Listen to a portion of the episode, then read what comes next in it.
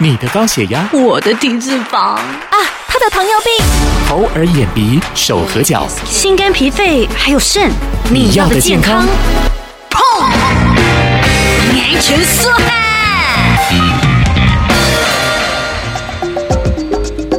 听众朋友，你好，欢迎收听你要的健康节目，我是主持人婷君啊。卫生福利部呢，今年公布的国人十大死因的排名哦，还是以这个癌症为居首。那这也让我们对癌症更提高警觉了。所以在这个健康检查里头，你会发现肿瘤标记就成了热门的检查项目。不过你了解它吗？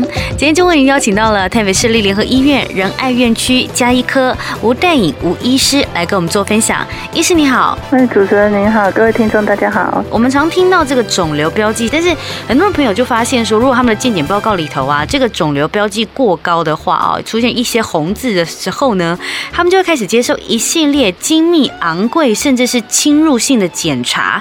但检查之后又发现，哎，没有任何的异常。那请教医师，到底肿瘤标记异常是不是代表我们体内就有癌细胞呢？肿瘤标记哈，基本上并不是一个非常精准的检验，好，尤其不建议做来当做无症状的筛检。一般我们体检发现的异常，哈，我们可以先注意一下它出现的数值。那如果数值呢远高于它的上限，非常非常的多倍，十倍、百倍，甚至千倍，哈，甚至也有万倍、百万倍的，那这种的话，可能就是真的有一点点问题了。那反过来说呢，在绝大多数九成以上的情况呢，民众拿到的那个健检报告，那个红字，哈，通常都是比高标超过一滴滴，或者在一两倍之内。像这种情况呢，绝大多数呢都是两。良性，甚至是没有什么问题的，那我们就是后续追踪就好。所以这个肿瘤标记高，并不等于它就是直接有癌细胞。嗯，要更精确的分析那个数值的倍数，对不对？呃，要稍微注意一下数值的倍数。当然，你如果数值越高，它指向恶性的机会会比较高一点点。嗯，哎，那同步我们要配合自己本身是不是有这个癌症的一些相关风险因子。之前其实也有听说过有一个女明星啊，这个女星她因为癌症基因筛检有乳癌的可能，于是他就决定直接切掉他的乳房哦。嗯，那请教医师，刚才讲到的这个所谓的肿瘤标记，跟这个女星用的癌症基因筛检，它有什么不一样吗？肿瘤标记哈，我们一般传统上的定义是指血中的或者是身体里面的一些跟肿瘤相关的生化因子哈，分子或蛋白质。那但是呢，现在这个基因的发展研究的发展非常的快速，所以渐渐的，哎，肿瘤标记它的广义的定义里面也有纳入这个癌症基因的筛检。如果以传统的定义，两者是不太一样的。那我们这位女星呢，她罹患的的这个乳癌的基因是所谓的 BRCA1，两者的一样的地方就是。不管你是做肿瘤标记抽血的检测，或者是做基因筛检，其实都不是一个非常准确的检查。举例来说，这个乳癌的基因，虽然它是一个遗传性的乳癌的基因的变异，但是呢，检测到不代表你就一定会发生乳癌。好，那反过来说，我们的乳癌基因也不是只有这个 B R C A one 或者是只有 B R C A two，好，还有其他的呃基因的变异，也同样会造成乳癌。所以呢，你只要检测出来阴性，也不代表说，哎，你一定就是。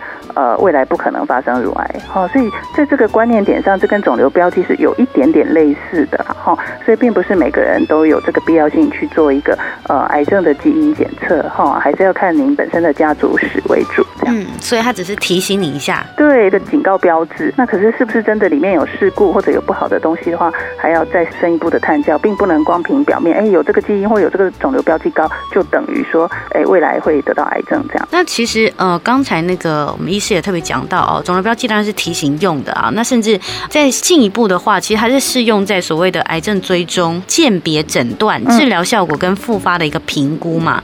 呃，不建议作为癌症的筛检。是的，所以意思是说。我们其实健检不需要额外加验这个东西吗？还是说医生有没有建议我们多久检查它一次啊？嗯哼，呃，其实如果说是常规的健检，不太需要说额外再自费去付钱，说要做这样的东西啦。为什么呢？为什么这样说呢？因为万一做出来正常，它可能会给你一个假性的心安。因为我刚刚说啊、嗯，如果说它是阴性的，不代表你里面就完全没问题。所以我们的常规的健检，通常很多人他来做健检是可能这个雇主帮他安排的。如果果有顺便付的话，做一做也是无妨。可是如果说额外呢，特意为了做肿瘤标志的筛检而特意去安排检查的话，一般族群是不需要的啦。嗯，了解。那刚才这个医师有讲到说，他可能是伪阴性啊之类，嗯、那有没有可能是伪阳性的肿瘤标记啊？呃，有啊，也是呃，这个比例也是蛮高的哈。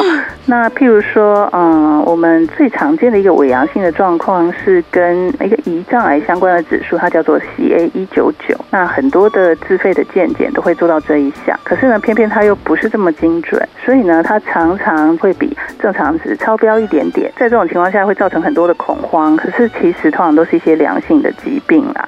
那再举例说，像抽烟的人，他的 CEA 就会比一般族群稍微再高一点点。那所以这一点我们要特别留意。我阳性不见得真的罹癌，但是呃，可能是警示我们身体要呃稍微注意一下，是这样吗？是，我们可以去探究啊，或者是说我们就是做一个定期的追踪，尤其是那种超标只有一点点的哈，那可能建议每一到三个月做一个定期的抽血。哦、那如果说我们这个癌症指标或者肿瘤标记，它的数值就有一点像股票这样子上上下下的起伏的话，哈，那并不是一个一直往上攀升的情况的话，那原则上就是可以再继续观察或追踪。那反过来说呢，在一系列的追踪之后，它逐年或逐月呈现向上攀升的程度，那可能我们就要认真的看待这件事，这样。嗯，所以最后是不是可以请医师给我们提醒一下，如果真的哦，在健检的项目里头有这个所谓的肿瘤标记，而我们去检查了肿瘤标记还真的出现了异常值的话呢，我们应该怎么去面对它？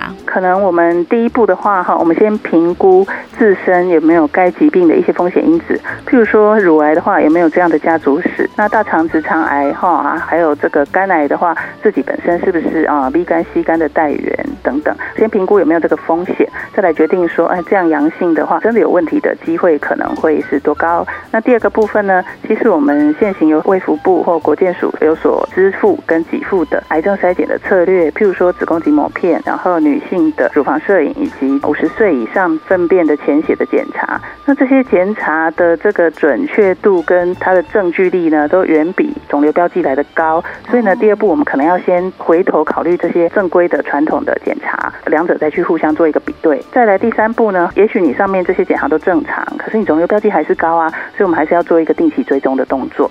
原则上大概是啊、呃、这样的处理方式。是，我想早期发现、早期治疗的中间应该是啊、呃、健康面对了。所谓的面对，也许是更重视健康生活，不是灰心的帮自己宣判，让我们要更爱自己的身体。今天非常的谢谢吴医师跟我们分享，谢谢医师。好，谢谢主持人。